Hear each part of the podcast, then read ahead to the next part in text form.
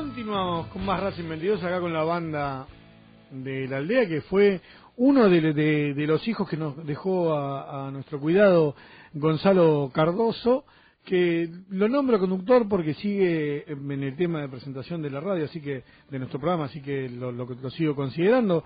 Eh, no le voy a preguntar qué opina él porque es un tipo algo frío y, y, cruel, entonces no, no, directamente lo voy a saludar. Muy buenas tardes, Gonzalo Cardoso, ¿cómo estás? ¿Cómo te va, Chino? Bien, bien. Como sos bastante cagón, voy a arrancar. Ya que me, no, ya que me presentaste de esa manera, por eso te saludo fríamente. Pero bueno, no entendiste la vuelta. Estás lento, ¿eh? Te está costando volver.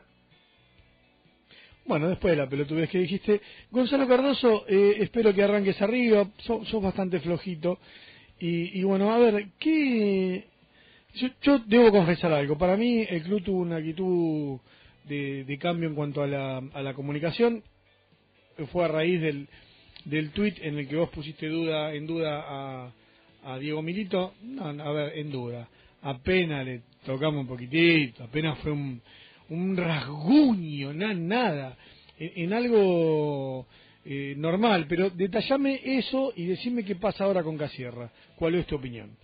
No, a ver, primero que nada, yo no creo haber puesto en duda por un tuit a la función de Diego Milito como manager en Racing. En todo caso, exacto. En todo caso, lo único que hice fue criticar a Milito y también a los dirigentes, como mencionaba el tuit, por una cuestión que no fue manejada, me parecía a mí, de la mejor manera, que es eh, que un refuerzo se esté negociando durante más de un mes y cuando llega uno se entera que todavía hay que liberar un cupo para que pueda jugar. Y justamente ese cupo, más allá de que supuestamente o, fielmente lo tenían contemplado, que se podía liberar eh, con Amaral tuvieron que regalar un 20% que tenían un jugador que es verdad, nunca iba a terminar jugando en Racing, salvo que ocurra algo muy raro, pero que claramente se, se ve como, bueno, nos sacamos esto de encima porque tiene que liberar cupo y, y así está Rodríguez Vance. Entonces, en toda esa decisión, obviamente, ¿cómo no voy a incluir a, a Diego Milito, que es el manager de la institución? Tiene responsabilidad, claro que sí. Entonces, en base a ese a ese tuit vos hiciste esa lectura, pero yo no creo que... ¿Notás que, ¿notás que últimamente están cerrando filas un poco en eso? Me parece que aprendieron, ¿no? Eh, tanto Coudet como Milito y, como Víctor Blanco. Es que, a ver, en el caso de Milito yo tengo una crítica bastante direccionada y me parece que, que va siempre hacia el mismo lugar. Uno no conoce bien qué es lo que comprende a Milito, qué es lo que o concierne, o, o cuál es bien la función, o los refuerzos si está mal que no los elija casi nunca él o si el trabajo de, mm, de alguna manera hacer filtro es lo que a él más le gusta o no.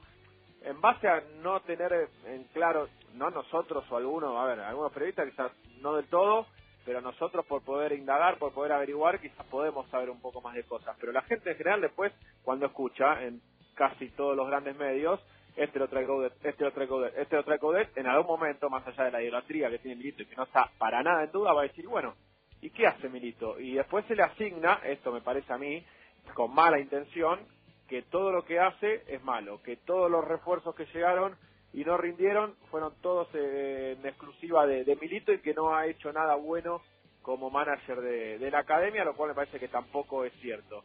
Pero esto todo todo esto nace en, base a la a la desinformación que de alguna manera eh, tenemos por parte de él, porque no, no, no, no se puede llegar prácticamente a él, eh, como si se puede llegar a otros eh, responsables o a otros protagonistas importantes de Racing. Me parece que ahí está una de las, uno de los mayores defectos y no sé si, si a futuro lo, lo va a intentar cambiar o no, digo, Milito. Eh, esta ida y vuelta de, de Casierra, a ver, quizás podemos analizar que también el error de, de Casierra se nota de, esta manera, o lo de Rodríguez Bevans, porque también hay menos errores si hubiera que darle la derecha en algo.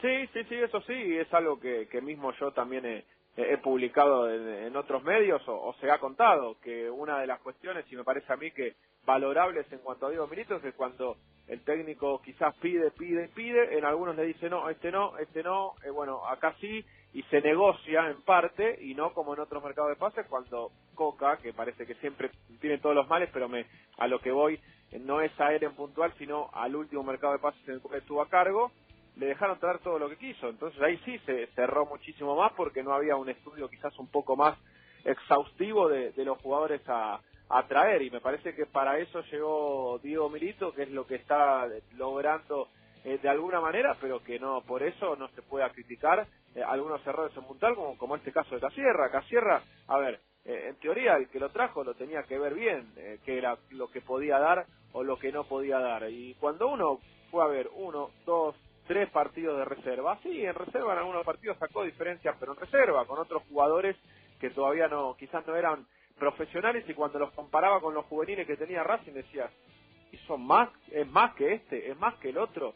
Y la verdad que no, y me parece que ahí estuvo el gran error o el grave error que hoy parece ya prescindible o, puesto en oferta en Mercado Libre y corre bastante de atrás y el técnico nunca lo tuvo en cuenta y de alguna manera en algún punto para mí personalmente tapó a juveniles, tapó proyectos del club desde los 8 o 9 años que los tenía de infantiles y que hoy están a préstamo en otros clubes y, no pudieron tener esa, esa chance de quizás mostrarse un poquitito más. Ahora, eh, Coudet, cuando lo acepta, ya, ya, ya forma porque negocia, porque negocia, chino. A ver, si a Coudet también le dan el gusto con algunos jugadores, cuando vienen y le dicen, mira, tenemos este proyecto, esta apuesta con, con este jugador colombiano, y ¿qué, qué, le, qué va a decir? Que no, dirá que sí y después ve si lo puede meter en algún momento o no, que es lo que uno vio y pasó, que no lo puso casi nunca, prácticamente en partidos que, que ya no tenían mucho sentido para, para Racing, que era la Copa de la Superliga, después de salir campeón, y la Sudamericana, si no me equivoco, contra Corinthians, que un poco Racing estaba más pensando en revivir en la Superliga que en apostar en esa Sudamericana, que, repito, para mí se regaló. Sí, Gonza, y en estos minutos que nos quedan, a ver, háblame de, de River, quiero darte la la posibilidad más que nada, ¿sabes qué? ¿Cómo, ¿Cómo ves vos? Y no sé si en forma de pro o que empecemos a adivinar algo que no, que no sabemos en sí, pero ¿cómo nos ves parados frente a River, dado el, partido del sábado de la noche, eh? sin visitantes? Quiero aclarar eso porque me preguntaban algunos oyentes y no, River no, no va a poder venir el, público de Avellaneda. Bien, bien. Y bueno, primero quiero ver qué, qué es lo que puede llegar a plantear Racing desde el once inicial porque hay algunas dudas todavía. Eh, a día de hoy. Yo creo que la intención va a ser la de poner un marcador central natural y no a Neri Domínguez en esa función, que al lograr esto, ya sea Orbano Donati, Neri Domínguez pelea el puesto directamente con Marcelo Díaz, y ahí ya pongo una duda, ¿jugará Marcelo Díaz o jugará Neri Domínguez? Que creo que se le va a dar más confianza todavía al paraguayo Matías Rojas y puede llegar a ser un partido crucial por la importancia que, tiene y, la jerarquía del rival, esos partidos de, bueno, eh, ahora sí me calcé la 10 de Racing, no me pesa, o ya el hincha un poco lo, lo empieza a apuntar, porque siempre, cualquier hincha, y, el de Racing no es la excepción, tiene en, un plantel o en un equipo un jugador al que siempre apunta, eh, y en la delantera habrá que ver si juega Cristaldo o Tanich. Dejando de lado todas estas diferencias, quizás el viernes, ya con un posible equipo confirmado, te diga qué es lo, que puede llegar a, pensar en la previa. Después, a ver, es muy difícil ya pronosticar un partido hoy con River. Lo que sí me parece que, que tiene que lograr Racing es no dejarse eh, ser superado como en los últimos dos. Me quedo más con la primera vez que enfrentó al equipo de Gallardo, así todo perdiendo 2 a 0.